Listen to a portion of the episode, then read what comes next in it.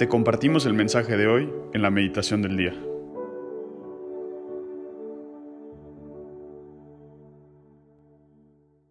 En el nombre del Padre, del Hijo y del Espíritu Santo. Amén. Ven Espíritu Santo, llena los corazones de tus fieles y enciende en ellos el fuego de tu amor. Envía, Señor, tu Espíritu Creador, y renueva la faz de la tierra. Oh Dios, que has iluminado los corazones de tus hijos, con la luz del Espíritu Santo, haznos dóciles a sus inspiraciones, para gustar siempre del bien y gozar de sus consuelos. Por Cristo nuestro Señor. Amén. Dios te salve María, llena eres de gracia, el Señor es contigo. Bendita eres entre todas las mujeres y bendito es el fruto de tu vientre Jesús. Santa María, Madre de Dios, ruega por nosotros los pecadores, ahora y en la hora de nuestra muerte. Amén. Gloria al Padre, al Hijo y al Espíritu Santo, como era en el principio, ahora y siempre, por los siglos de los siglos. Amén. Hoy, lunes 4 de julio de 2022, meditaremos en el Evangelio según San Mateo, capítulo 9, versículos 18 al 26. En aquel tiempo, mientras Jesús hablaba, se le acercó, se le acercó un jefe de la sinagoga, se postró ante él y le dijo, Señor, mi hija acaba de morir, pero ven tú a imponerle las manos y volverá a vivir. Jesús se levantó y lo siguió, acompañado de sus discípulos. Entonces, una mujer que padecía flujo de sangre desde hacía 12 años se le acercó por detrás y le tocó la orilla del manto, pues pensaba, con solo tocar su manto me curaré.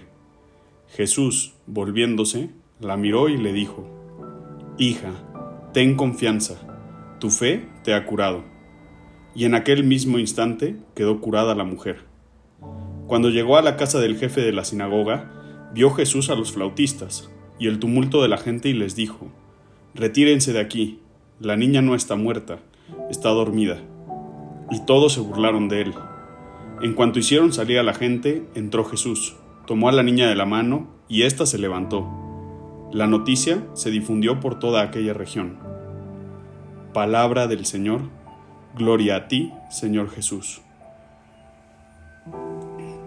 Pues lo primero que me venía a la mente cuando leía este Evangelio y preparaba esta meditación es pues Jesús en este Evangelio, pues digamos que se podría decir que estaba de oferta, ¿no? Y, que estaba en dos por uno el tema de los milagros. ¿Y cuántas veces a mí en particular me pasa que, que cuando hago oración y cuando le pido algo a Jesús, pues a veces me cuesta y digo, híjole Jesús, me siento bien egoísta de pedirte algo cuando sé que probablemente haya alguien más, más necesitado que yo en ese momento en específico, ¿no? O tal vez lo mío pues lo, lo llego a ver incluso como algo, pues, no sé, ¿no? Incluso, eh, pues, banal o tonto o, mundano, ¿no? Y, pues, lo primero que me venía con este evangelio es que Jesús tiene para todos y es para todos, ¿no? Y que no nos debemos de sentir culpables en ningún momento, pues, aunque claro que son diferentes luchas y alguien puede llegar a necesitar algo un poquito más urgente tal vez, pues en realidad Jesús nos ama a cada uno de nosotros y quiere escucharnos a cada uno de nosotros y nuestras necesidades en particular, ¿no? Y Jesús quiere obrar milagros en cada una de nuestras vidas, no solo en algunos, sino en todos nosotros. Es cosa, pues, de obviamente confiar, ¿no? Como eh, Jesús le dice aquí a la hemorroísa, confía, eh, ten confianza, ¿no? Le dice en el Evangelio.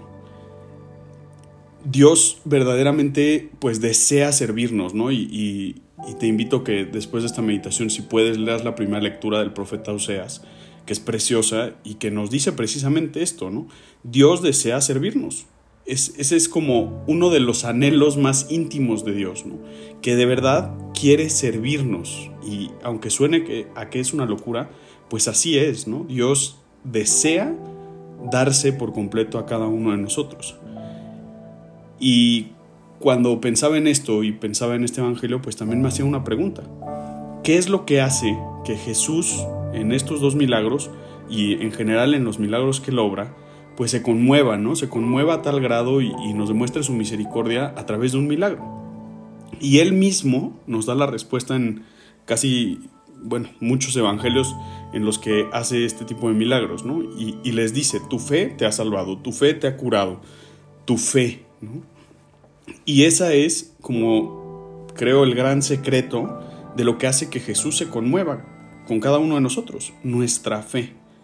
Así que hoy te invito a preguntarte, ¿cómo está mi fe? No cómo ha estado mi fe, no cómo estará mi fe, cómo está hoy mi fe. Hoy en este momento, ¿cómo está mi fe? Y te invito también a preguntarte, ¿qué tan fiel quiero ser hoy a Dios?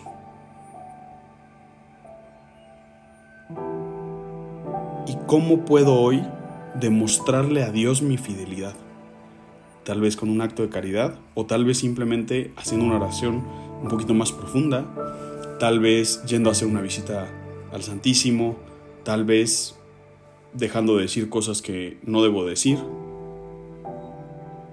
luchando verdaderamente por la santidad.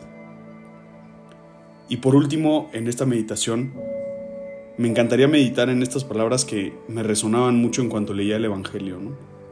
Dice que este, este jefe de la sinagoga se postró ante él y le dijo, ¿Cuántas veces nosotros verdaderamente hemos llegado con esa fe y nos hemos postrado ante Jesús para pedirle algo? Hoy te invito a que nos postremos ante Jesús con tal fe que hagamos que su corazón se conmueva y nos haga el milagro que vayamos a pedirle, obviamente si es su voluntad y si es lo mejor para nosotros. Pero póstrate ante Jesús usa verdaderamente esa palabra y medítala, ¿no? ¿Qué significa postrarme? Pues Señor, hoy quiero pedirte que me lleves al desierto y que me hables al corazón. Y déjame ver, permíteme ver Jesús, cómo ves tú mi fe, no cómo ven los demás mi fe, ni cómo veo siquiera yo mi fe. ¿Cómo la ves tú? Permíteme verla con tus ojos y obra en mí milagros y úsame para que a través de mí también se obren tus milagros.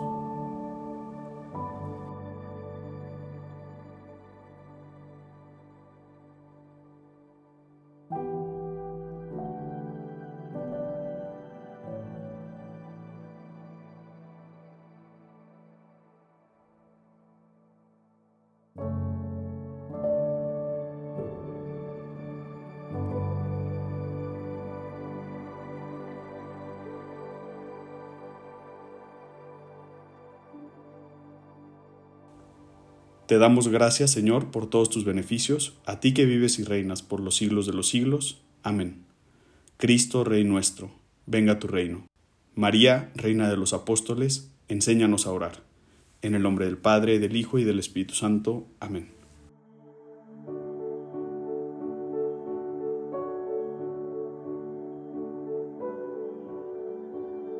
Te invitamos a permanecer en oración Escúchanos mañana y comparte su palabra con los demás.